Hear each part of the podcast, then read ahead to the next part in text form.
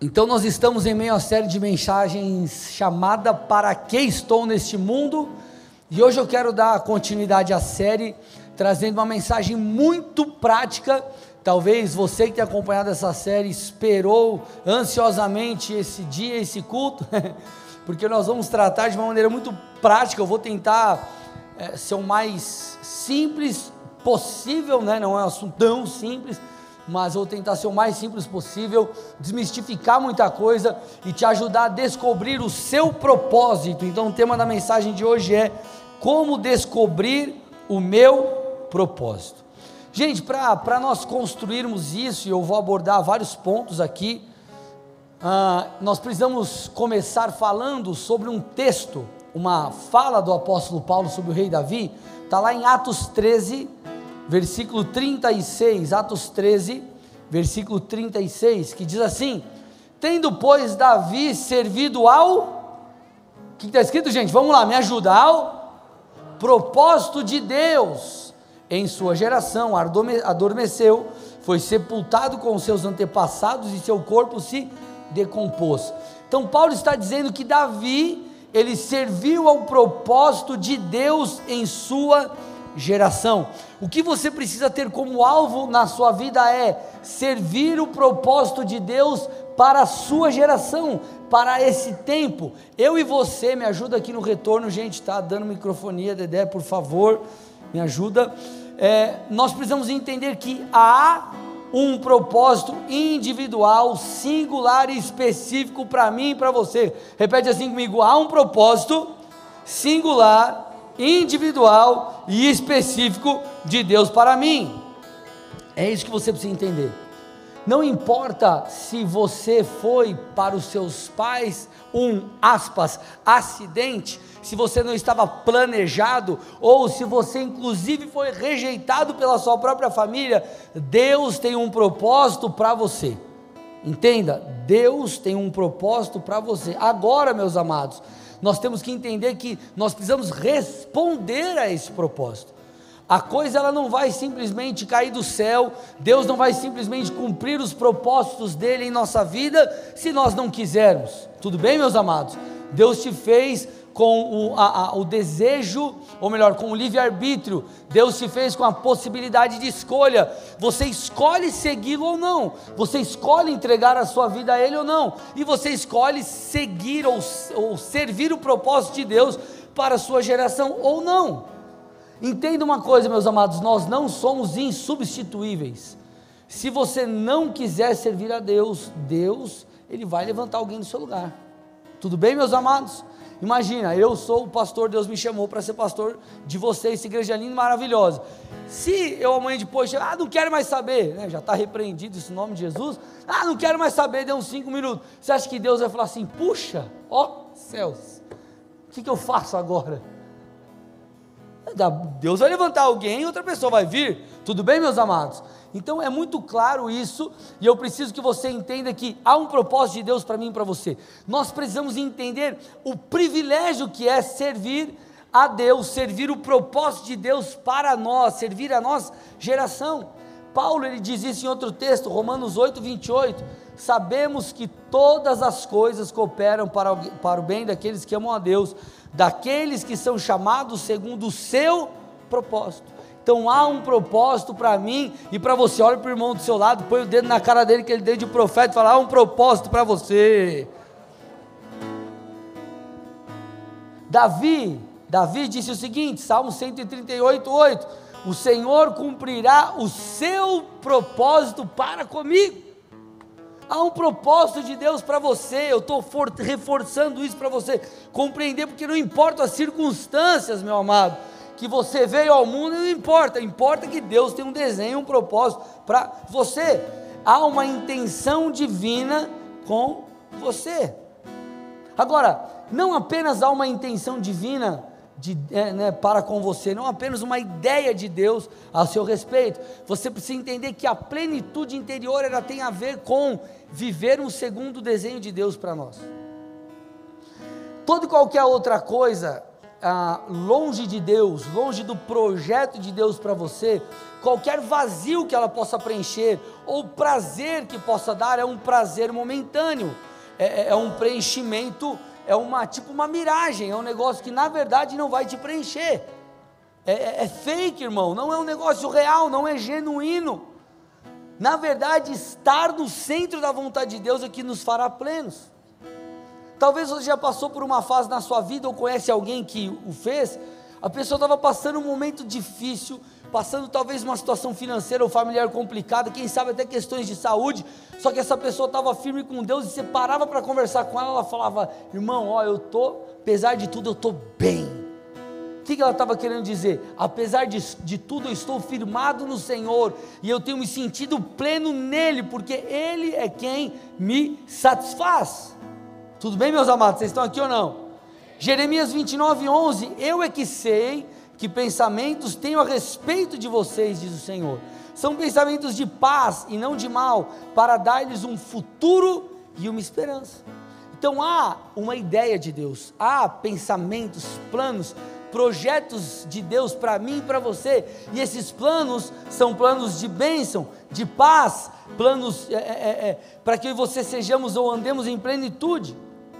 Gente, essa semana duas frases marcaram a minha vida, eu até postei uma no Instagram hoje lá dos Vir para o Culto, que essa primeira é do pastor Rick Warren, inclusive ele é o escritor do livro que você vai receber, você que está visitando aí no final, uh, ele, ele, ele, ele disse assim, viver com propósitos é a única maneira de viver de verdade.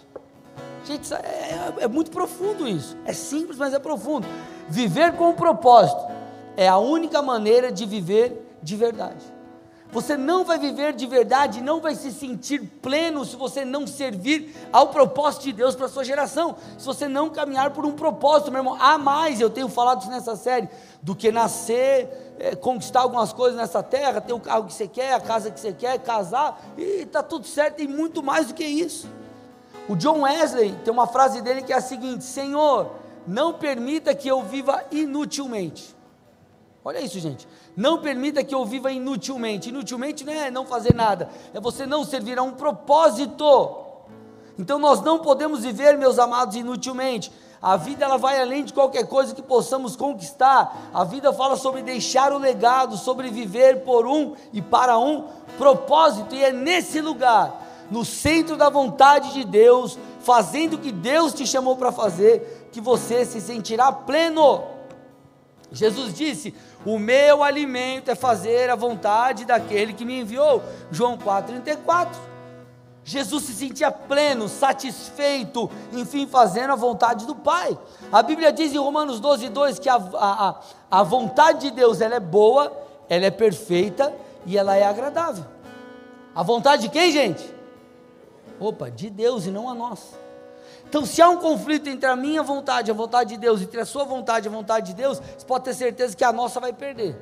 Porque a boa, perfeita e agradável vontade é de Deus. Por isso que nós precisamos alinhar a nossa vontade com a vontade de Deus. E é nesse lugar, meu irmão, de submissão a Deus que você será pleno. Nós usamos geralmente aquele texto, ah, ah, ah, não está aí na, na, na, na pregação que eu mandei ali para o pessoal da comunicação, mas interessante, nós citamos muito aquele texto né, de Gênesis 26, 12, que Isaac plantou naquela terra e ele colheu cem por um. Nossa, que incrível! Plantou um, colheu cem, uau, porque a bênção de Deus estava com ele. Mas o que muitos não sabem é que Isaac, ele foi para Gerar, e quando ele chega em Gerar, a, a, Bíblia fala que o lugar onde ele estava antes havia fome, então ele vai para Gerar, e de Gerar Deus fala assim para ele, não vai para o Egito, o Egito era lugar de provisão, era um lugar onde parecia bom ele ir, Deus fala, não vai, ele fica em Gerar, ele planta, ali ele colhe muitas coisas incríveis acontecem ali, justamente esse 100, esse planta um e colhe 100. Por quê? Porque ele se submeteu a Deus, ele não seguiu a sua própria vontade. Então, meus amados, nós seremos plenos quando estivermos no centro da vontade de Deus. Tudo bem, meus amados? E o centro da vontade de Deus diz respeito não apenas a uma condição de viver segundo as Escrituras, viver as práticas bíblicas, ter uma mudança na maneira de pensar, no nosso caráter, mas também no que diz respeito a chamado. Porque o chamado é um chamamento divino, é um apontamento divino, é uma direção divina sobre aquilo que você deve fazer com a sua vida, é a sua missão de vida, os seus projetos. Aí talvez você diga assim, mas pastor, esse tal de chamado, esse tal de propósito, é só propósito dentro da igreja? Não, chamado é, é quem tem chamado é quem é pastor. Quem tem chamado é quem adora, quem tem chamado é intercessor. Eu, eu, eu não tenho um chamamento assim para ser um pastor. Será que eu tenho um chamado? Claro que tem, gente. Eu costumo dizer isso: que o ministério, aspas aqui, não é apenas dentro da igreja, mas você pode ser que você muitas vezes tenha um chamamento fora. Inclusive, meus amados, a grande parte do corpo de Cristo, por mais que você sirva na igreja local e você tenha um chamado ali de, de, de, de servir na igreja local em algum ministério, muitas vezes o teu chamado mesmo, aquela coisa, é para fora. Por exemplo, talvez empreendendo, talvez o teu chamado é para o governo, por exemplo tanto é que você vê um texto para provar para você biblicamente que isso também é chamado. Gênesis 45, verso 8. José, falando para os seus irmãos, então José, você sabe toda aquela história, que ele é vendido, não sei o que e tal, acaba indo para o Egito, e os irmãos vão até o Egito, porque a terra está passando por extrema necessidade, Aí José se revela: Ó, oh, sou eu aqui e tal, né? Eu sou esse cara aqui que vocês estão conversando, segundo em poder no Egito. Aí ele diz assim: Ó, não foram vocês que me enviaram para cá, e sim Deus que fez de mim como que um pai para Faraó, senhor de toda a sua casa e como governador em toda a terra do Egito. Ele está dizendo assim: quem me enviou para cá foi Deus, para que eu tivesse, eu estivesse nessa posição de governo, não estava de igreja, nem de sacerdócio aqui, sacerdócio falando de, de, de, de igreja, tudo bem, meus amados? Então ele foi chamado por Deus. E como eu disse, talvez você vai ser, por exemplo, um atleta. E lá você vai levar o que? A palavra de Deus, a, a, a tua família vai ser um espelho, e por aí Vai. Agora, então, pastor, já que eu tenho um chamado talvez para política, ou então eu não tenho que me envolver com a igreja local, claro que tem, irmão. Isso daí, isso faz parte do nosso, da nossa, da nossa, eu creio, de, é algo para o nosso próprio crescimento. Porque, meus amados, na igreja local, e daqui a pouco eu vou matar a sua ansiedade, a gente vai falar um passo a passo aqui, como você descobriu o seu propósito, segura aí que a gente vai chegar lá. Vamos construindo aqui. Ah, quando você serve a igreja local, além de você servir os outros, você também acabará crescendo nessa, nesse envolvimento com os irmãos. Porque, gente, o que faz a gente crescer é esse envolvimento com os irmãos? Por dois motivos. Primeiro, o convívio e conflitos que você vai ter com pessoas. Tudo bem, gente? Você vai ter conflitos, por quê? Não, não é, conflitos muitas vezes porque é, você tem uma maneira de pensar, o outro tem outra maneira. Aí eu estou aqui na zeladoria com o Oziel. Aí o Oziel fala, teu pai passar o pano assim. Eu falo, não, eu quero passar do outro jeito. Exemplo bobo aqui, sei lá, enfim.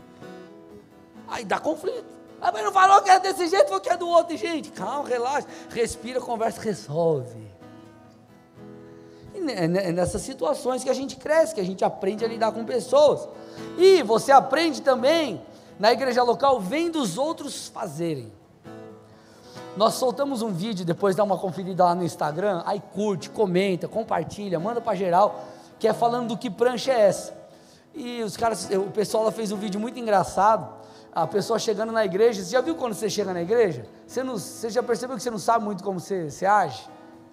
Você chega na igreja e você fala, cara, mas eu, eu, eu, eu ponho a mão para trás? Eu ponho a mão para frente? Eu faço assim? Eu faço assim? Eu ajoelho, eu canto, eu não canto? O que, que eu faço? O que, que eu falo? Como que eu oro? Por onde eu vou? Eu abro a Bíblia onde? A gente tem, né, tem todas essas, essas, essas dúvidas. E a dúvida vai passando quando? Quando você repara os outros fazendo, sim ou não?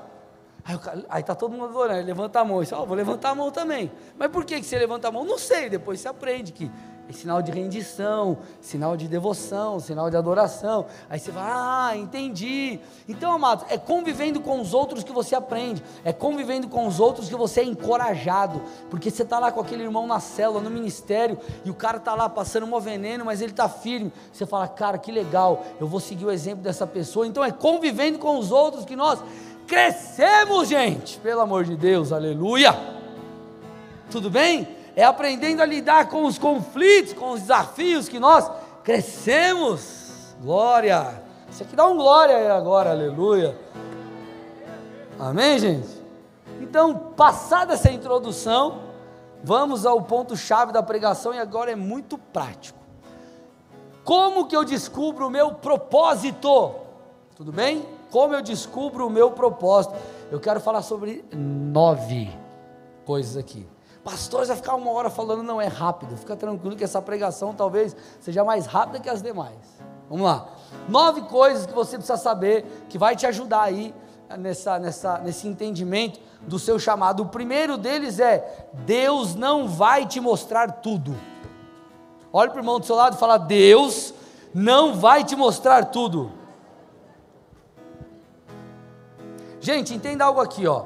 A descoberta do propósito não é algo que você descobre em um dia necessariamente. É um processo de descoberta. Tudo bem? É um processo de descoberta.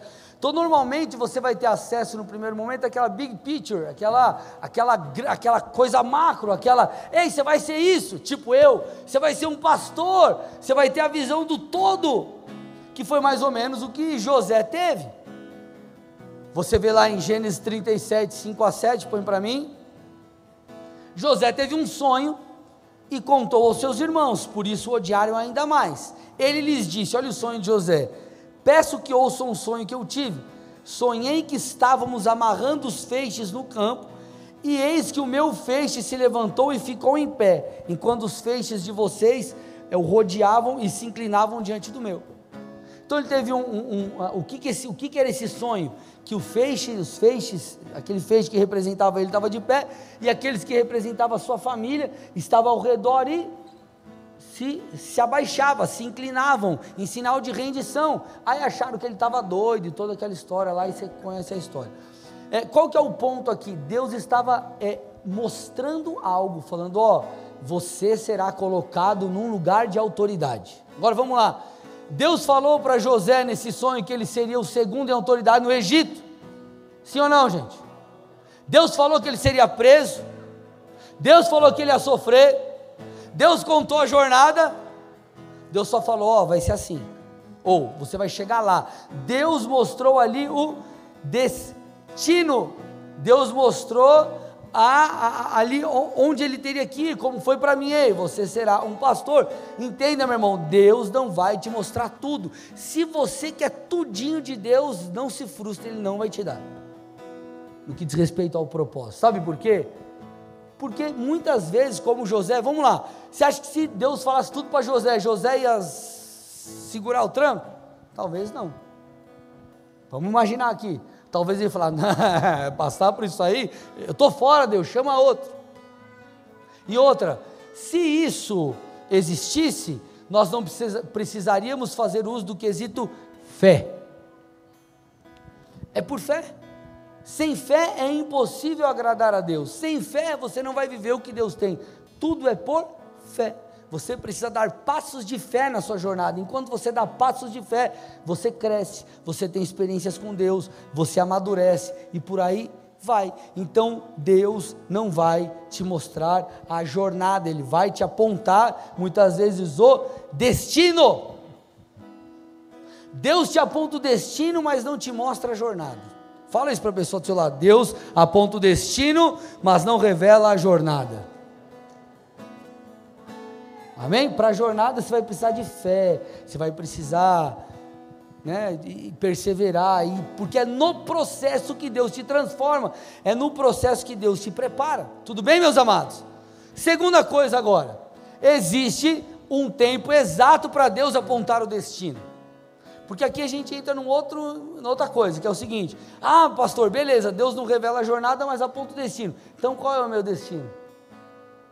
Qual é a minha missão? Para onde eu vou? Quem eu sou? O que faço? Para onde? Meu Deus, eu preciso saber. Olha para o irmão do outro lado e fala: relaxa. Olha para o irmão do outro lado e fala: respira. Olha para outro aí qualquer e fala: calma. Calma, gente existe um tempo exato. Porque tem gente que fica importunando Deus. Aí, Deus, seguinte, três horas da madruga, eu sei que você está é, dormindo, mas eu, eu vim aqui esse horário para ver se você não se liga e fala do meu chamado. Calma, gente, relaxa, respira. Calma.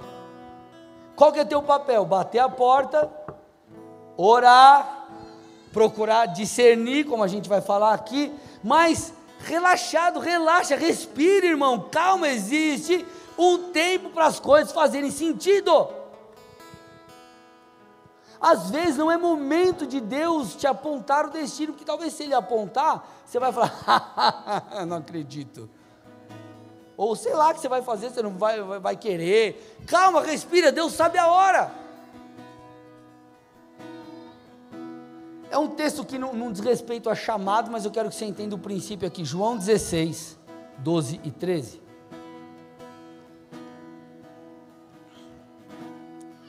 Jesus dizendo: Eu tenho ainda muito para lhes dizer, mas vocês não o podem suportar. Olha lá, gente, agora. Suportar agora. Porém, quando vier o Espírito da Verdade, ele os guiará em toda a verdade. Ele não falará por si mesmo, mas dirá tudo o que ouvir e anunciará a vocês as coisas que estão para acontecer. Jesus disse aqui, galera, os discípulos, seguinte, ó, tem coisas que eu não posso falar para vocês agora, mas vai chegar o momento certo. Que momento certo era esse? Seria esse. Quando o Espírito vier, porque o Espírito vai ensinar, o Espírito vai, enfim, espera, relaxa. Tem horas, meus amados, que Deus vai falar, vai olhar para a gente e vai falar: calma, relaxa, respira, não é hora de você saber. Shhh. Então, meu irmão, calma espera o micro-ondas terminar, zerar o reloginho. Os ansiosos aí sabem o que eu estou dizendo, né? Vou esquentar o leite, dois minutos, dá, faltando 20 segundos que arranca. Os ansiosos, é, é, é, esse é o teste da ansiedade. Tudo bem, gente? Vocês estão aqui ou não? Então existe um momento oportuno, existe um momento exato, onde talvez você vai ter uma experiência com Deus, onde Deus vai se revelar a você. Pense comigo, amado, entenda isso aqui. O chamado de quem que é? De Deus para nós. Deus quer que você viva o propósito dele ou não? Se Deus quer, você acha que Ele não está interessado em te mostrar? Claro que está, tá ou não? E se Ele não mostrou ainda e você está orando, é porque não é hora. Calma, respira, relaxa. Calma. Agora, se você também não ora, aí tipo assim, aí não adianta, você tem que orar, você tem que buscar, você tem que tentar identificar. Mas se você está orando ainda no calma, relaxa, Deus vai te mostrar, meu amado. Na hora certa você vai ter as suas experiências. E outra, detalhe, não compare as suas experiências com a experiência dos outros. Isso é pode ser fatal na sua chamada com Deus. Deus vai dar um jeito de falar com você, no sentido de, não que né, você não quer ouvir, Deus vai lá dar um, jeito, dar um jeito no sentido de, Deus vai fazer você entender o que Ele está querendo dizer. Tudo bem, gente? Qual que é o nosso papel? Orar e esperar. E não ficar comparando. Ah, mas o cara teve uma experiência. Pastor, você não sabe. Apareceu sete anjos. Teve uma visão. E o outro teve o quê? Meu Deus, veio 30 profetas, um por cada dia do mês. Aí você, como que foi? Ah, eu estava lá, estava lendo a Bíblia, fiquei com sono. Aí eu dormi. Aí eu tive um sonho que nem sei se era de Deus, que é aquela dúvida. Às vezes Deus vai falar com você de uma forma, irmão, não compara, relaxa, calma. Eu vou te mostrar aqui como você vai identificar. Mas talvez a tua experiência vai ser uma experiência inusitada, vai ser uma experiência diferente. Relaxa, às vezes é a voz de Deus falando diretamente com você, não necessariamente usando pessoas. Cada um tem a sua experiência, então por favor não se compare.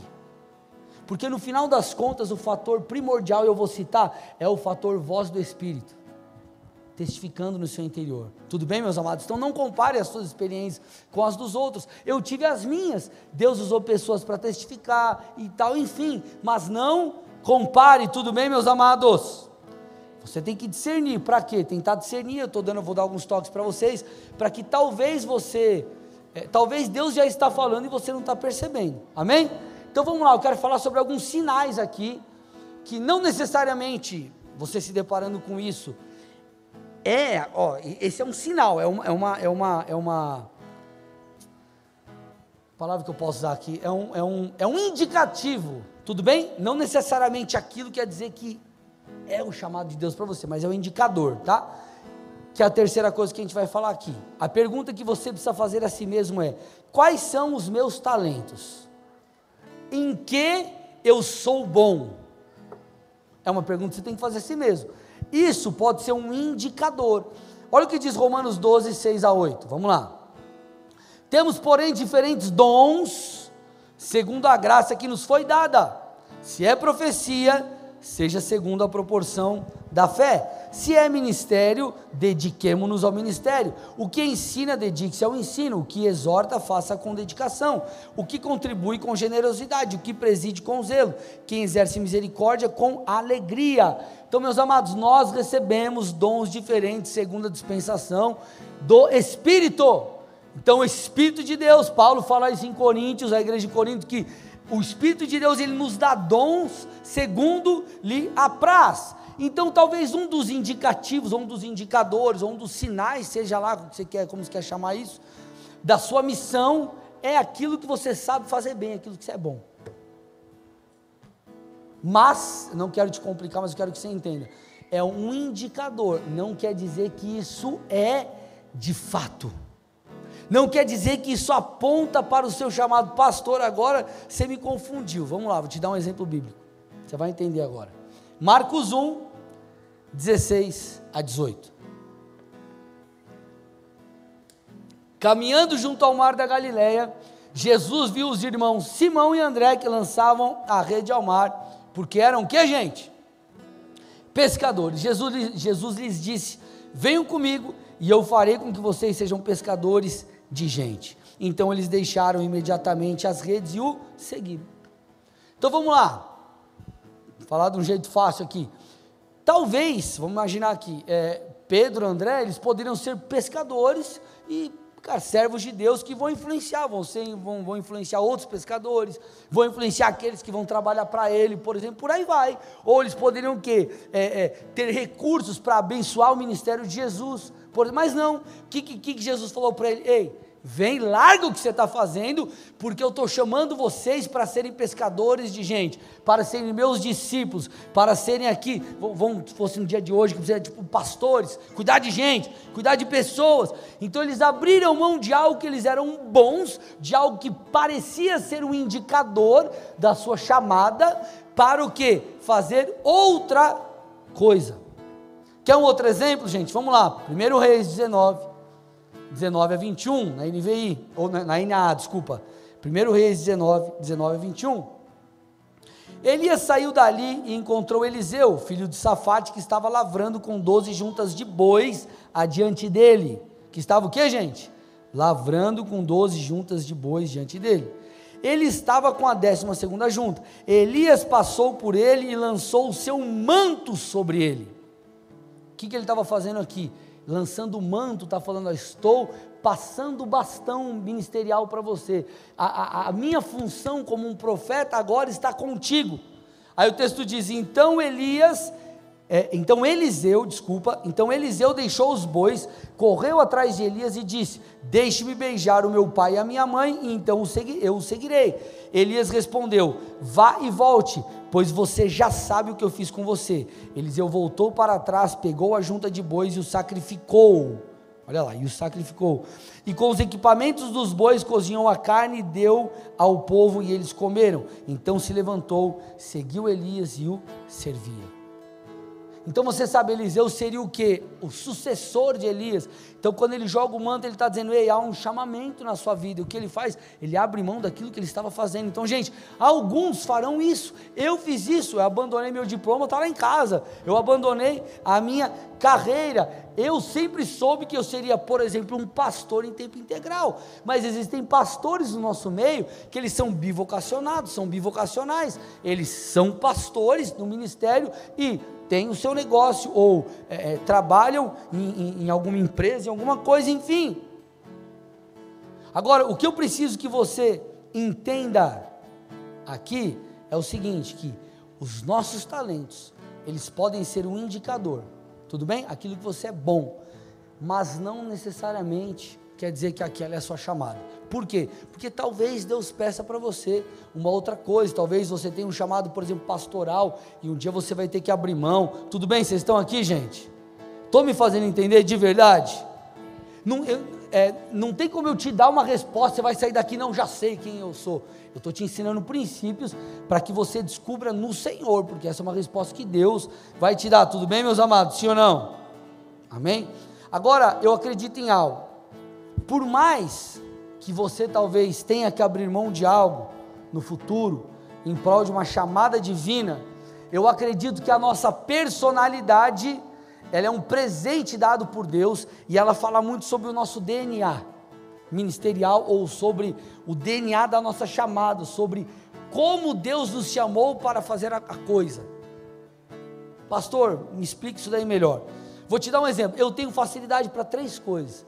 Eu tenho facilidade para planejar, eu tenho facilidade para ver o todo, eu tenho facilidade em ensinar. São três coisas que eu tenho facilidade. Eu tenho, oh, pastor, para onde a gente vai? O que, a gente faz? Eu faz isso, isso, isso. Eu tenho essa facilidade de ver o todo, de planejar, isso é fácil para mim. E eu tenho a facilidade de conseguir desmistificar a coisa, tornar mais mastigadinho e ensinar. São coisas que Deus me deu. E você percebe o que? Quem caminha comigo há mais tempo, quem está mais perto, o meu ministério é baseado nisso. Então eu estou constantemente fazendo o que? Entenda, eu vou usar um termo aqui normal, mas você vai entender, gestão, né? gestão das coisas, e estou fazendo o que? Ensinando, gestão, ensinando, vendo todo, avançando, e você coloca as peças aqui, porque esse é o DNA que Deus me deu. Isso, esse DNA, essa personalidade, o perfil que você queira chamar, esses dons, o que quer que seja, o nome que você queira dar, ele você vê, por exemplo, eu fazendo isso na no ministério, você viu fazendo isso na minha empresa. Então você, isso é porque é algo que Deus me deu. Então, talvez você chegue e fale, ah, a profissão que eu tenho hoje é o chamado para a minha vida. Pode ser que sim, você é bom naquilo. Pode ser que não. Mas fato é, a personalidade que Deus te deu, esse jeito, entenda por jeito, essas características. Não estou falando de jeito de ser um cavalo, ser um grosso, pelo amor de Deus, amém, pessoal? Tudo bem? isso aqui, essas características, elas farão é, parte daquilo que Deus pediu para você fazer. Tudo bem, gente? Gente, eu estou sendo claro, de verdade? Tudo bem? Estamos construindo algo aqui? Quarta dica. Então a terceira foi o, ah, o que você é bom, que você sabe fazer bem. Quarta, o que os outros dizem que você faz bem.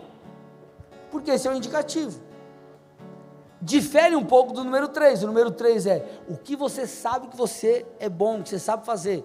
Agora, o quarto é o que os outros dizem que você é bom.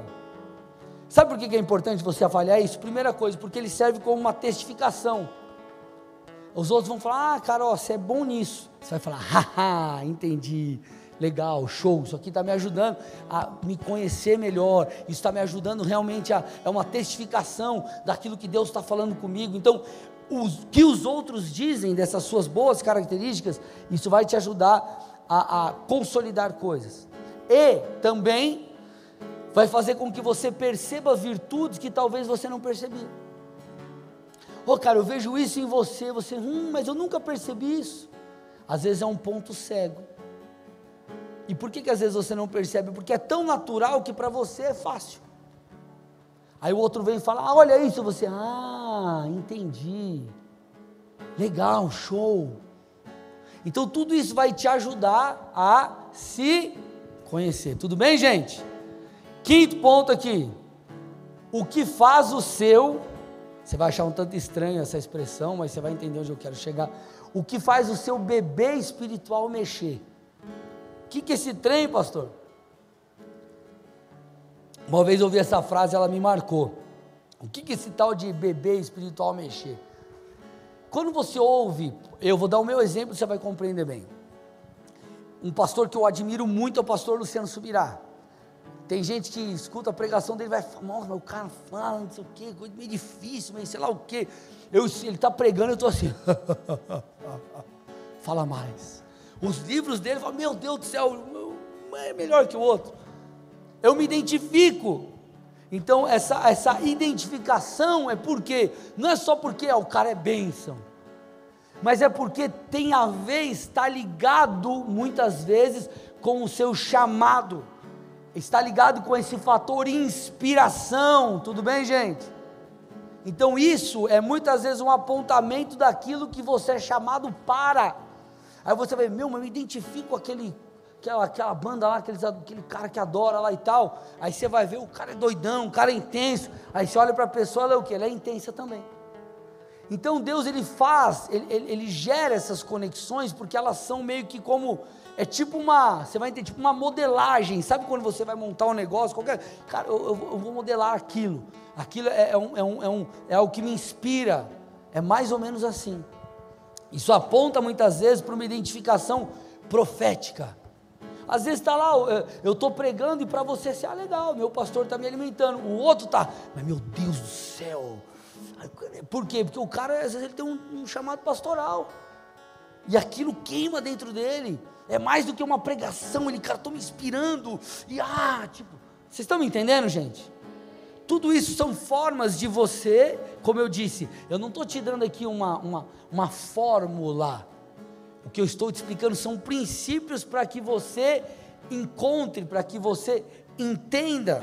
Sexto fator, estamos indo para o final. Fator Espírito Santo, esse é o principal.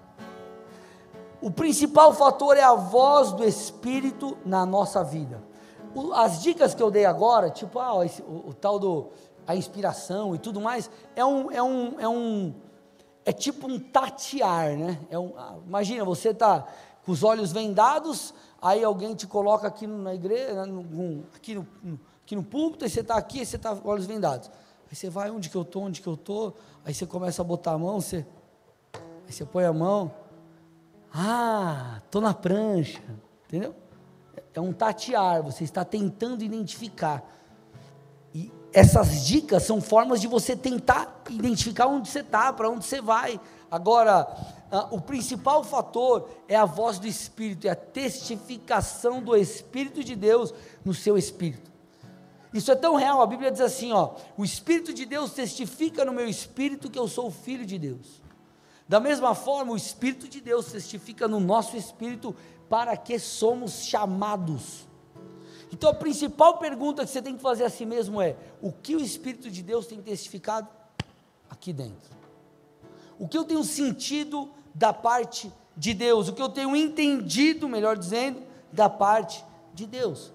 Porque na verdade, meus amados, todo e qualquer sinal são apenas coisas externas que vão atestar aquilo que o Espírito de Deus falou com você ou tem falado com você, enfim. Então, essas, essas questões externas que eu já contei várias vezes para vocês, do meu chamado, que Deus usou um, Deus usou outro, na verdade elas foram apenas formas de selar, é, é, é, é, é de me ajudar a identificar, para que aquilo que eu já tinha no meu espírito, ou aquilo, enfim, é, pudesse, é, como se fosse um, consolidar daquilo. É um consolidar daquilo. Então o que você precisa, acima de todas as coisas, na descoberta do seu chamado, é ter intimidade com Deus, porque o teu chamado não é humano, teu chamamento não é humano, teu chamamento é divino. E por ele ser divino, ele vem de Deus, ele vem do Senhor, e é o próprio Deus que fala com você. E você precisa ter essa testificação. Por que, que você vê que tem pessoas que fogem do chamado? Um dos motivos é porque talvez aquilo não faz sentido para ela. Às vezes o pastor já percebeu, o líder já percebeu, porque amados, entenda algo. Uma das minhas funções como pastor e como líder, por exemplo, é, é, é uma das coisas que Deus nos dá é o que? Às vezes a gente consegue enxergar na vida dos outros que nem a pessoa consegue enxergar. Por quê? É, uma, é um direcionamento divino justamente pela posição que eu ocupo na vida das pessoas. Então, às vezes, nós acreditamos em pessoas e a pessoa nem ela acredita em si. Assim como um dia foi comigo, meu pastor acreditou em mim. Agora, isso é apenas parte do processo. Nós precisamos o quê? Ter um discernimento do Espírito. Então eu te pergunto, o que o Espírito tem falado com você? Vocês estão aqui, meus amados? Porque eu, eu e você nós precisamos ter essa, essa, esse entendimento. Deus, e eu quero aqui, é, é, é, e falando com você aqui, para a gente ir fechando, nesse, pro, nesse propósito ou nessa jornada de descoberta, eu vou reforçar o que eu falei no início Deus não vai te mostrar tudo, porém, Ele vai te mostrar aquilo que você precisa saber em cada etapa do processo. Nesse relacionamento, mediante esse relacionamento. Então adianta você tentar ficar buscando, é, tentar ficar buscando respostas em coisas externas. O que eu dei aqui são apenas dicas e foi, como eu falei, um tatear. O que vai testificar, o que vai consolidar todas essas coisas é a voz do Espírito em você. 2 Coríntios 3:18 diz: e todos nós, com o rosto descoberto, contemplando a glória do Senhor, somos transformados de glória em glória, na Sua própria imagem, como pelo Senhor, que é o Espírito. Ele traz um conceito aqui, um princípio que é o glória em glória. A, a, revelação de Deus nas nossas vidas, bem como a nossa transformação, ela é gradual, ela é crescente, ela é, vai tendo clareza. Tudo bem, meus amados? Então o que você precisa entender é: ter intimidade com Deus é extremamente necessário. E não é para você ficar frustrado, ai, achei que o pastor ia trazer todas as respostas para as minhas dúvidas. Meu irmão, quem vai trazer isso é Deus, quem vai falar com você é Deus. Agora, pastor, legal, entendi, você me ajudou a esclarecer, eu tenho convicção do meu chamado, eu tenho convicção daquilo que eu tenho que fazer. E agora? Ainda não estou vivendo, o que, que eu faço, meu irmão? Sétima dica que é: comece por baixo. Repete comigo: comece por baixo. Tudo bem, meus amados? Comece por baixo. Falei que era nove, na verdade são sete. Comece por baixo. Você precisa entender um princípio valioso, que é o princípio que está lá em Lucas 16, 10. Estou terminando a palavra, Lucas 16, 10. Quem é fiel no pouco também é fiel no muito, e quem é injusto no pouco também é injusto no muito. O versículo 12 reforça algo interessante. Se vocês não são fiéis na aplicação do que é dos outros, quem lhes dará o que é de vocês? Então, meu irmão, seja fiel no pouco, então Deus poderá te colocar no muito. Seja fiel naquilo que é dos outros, para que você se torne passível de ser abençoado naquilo que é seu. Tem gente, meu amado, que tem um, uma visão de Deus, tem um, um, projeto de Deus, tem um direcionamento de Deus. Não essa é a minha chamada, e às vezes é uma chamada grandiosa. Aí sabe o que a pessoa faz? Ela fala assim: não, mas é, que Deus tem, Deus tem para mim é grande. Eu não vou me submeter a fazer pouca coisa. Eu não vou me submeter a, começar por baixo. Eu não vou me submeter a fazer isso ou fazer aquilo.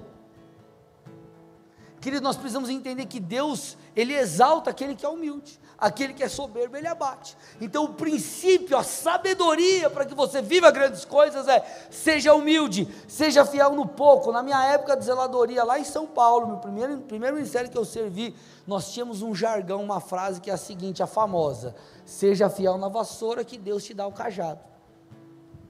Seja fiel na vassoura que Deus te dá o cajado. O que, que quer dizer? Qual é a moral dessa frase, a moral da história, irmão?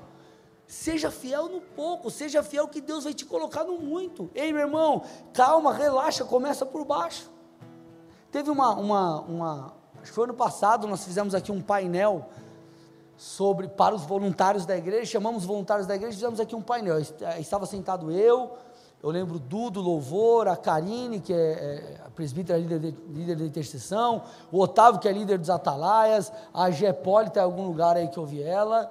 Gé está por aí? Cadê a Gé? Tá ali a Gé também estava. Aí, galera, aí você começava a conversar, poxa, pessoas usadas por Deus, pessoas que vocês conhecem aqui na igreja, e comecei a conversar e você ia ouvindo as histórias.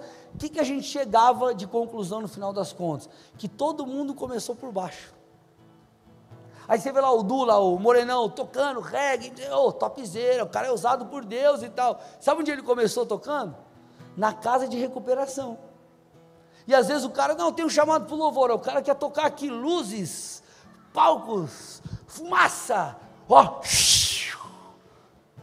Mas o cara não quer tocar na casa de recuperação. Vocês estão aqui, meus amados? Então, nós temos que ser fiel, fiéis no pouco. Meu irmão, a primeira célula que eu liderei foi na esquina do boteco da faculdade, que eu era a célula da faculdade, na esquina do boteco, e eu era o levita. Imagina que glória! Vamos ver, Trintron, só vocês. E só vocês era tipo uma pessoa, duas, enfim, às vezes mais. Você precisa, meu irmão, ser fiel no pouco, seja humilde. Entenda é, que Deus ele está formando você. Para Deus, irmão, é fácil pegar você daqui e colocar você aqui. Para Deus é fácil fazer com você igual ele fez com José. Ele manda uns, manda teus irmãos te vender. Põe você numa prisão, você fica tudo certo. Deus dá um jeito, irmão, de mover, Deus dá um jeito de te pensar, de colocar uma estrelinha lá para você brilhar. Deus faz isso. O problema é quem estamos nos tornando enquanto a coisa ainda não acontece. Vocês estão aqui, meus amados? Então você precisa ser humilde, comece do começo, estou terminando. A, a, parábola das mínimas, das dez minas, das mínimas, parábola das dez minas, fala isso, Lucas 19, 12 a 17. Por isso Jesus disse: certo homem nobre partiu para uma terra distante a fim de tomar posse de um reino e voltar. Chamou dez dos seus servos, confiou-lhes dez minas e disse-lhes: negociem até que eu volte. Mas os seus concidadãos o odiavam e enviaram após ele uma embaixada, dizendo: Não queremos que este reino sobre nós. Quando ele voltou, depois de ter tomado posse do reino, mandou chamar os servos a quem tinha dado o dinheiro, a fim de saber quanto tinham conseguido ganhar em seus negócios. Aí olha o que diz agora, amados. O primeiro se apresentou e disse: Senhor, a sua mina rendeu dez. O Senhor lhe disse: Muito bem, servo bom, porque você foi fiel no pouco, terá autoridade sobre dez cidades. Queridos, nós precisamos ser fiéis no pouco, porque quando você é fiel no pouco, Deus ele começa a colocar você sobre o muito, e você vai crescendo, é gradual, você vai sendo usado por Deus, Deus, Ele vai te posicionando. Agora, meu irmão, comece por baixo. Pastor, vou dar um exemplo prático aqui para você que congrega com a gente. Pastor, estou na igreja aí há seis meses, é, estou na igreja há um tempo, frequento a célula há seis meses, estou aí, quero entrar no ministério. Irmão, entra no ministério. Ah, mas não é, eu tenho chamado para louvor, ainda não dá, ainda não tem, não tem audição. Entra no outro ministério, vai se envolvendo, irmão, vai servindo, deixa Deus te transformar, vai trabalhando, calma, relaxa, olha para o irmão do lado e fala, respira. E você vai orando, e você vai se posicionando, e Deus vai transformando você, e de pouco em pouco você vai entendendo o seu chamado, e a coisa vai fazendo sentido. Como eu falei, existe um tempo para cada coisa. Então, recapitulando aqui para a gente terminar. Primeiro ponto que nós falamos: Deus não vai te mostrar tudo. Segunda coisa, existe um tempo exato para Deus te apontar o destino. Alguns dos sinais são: quais são os, meus talentos? O que eu sei fazer bem? Outro sinal, o que os outros dizem que eu sou bom? Outro sinal, o que faz o meu, aspas, bebê espiritual mexer, essa inspiração? Mais um, que é o fator determinante, o fator Espírito Santo. O que Deus tem falado com você? E a última dica é: comece por baixo. Feche seus olhos, curve sua cabeça, em nome de Jesus.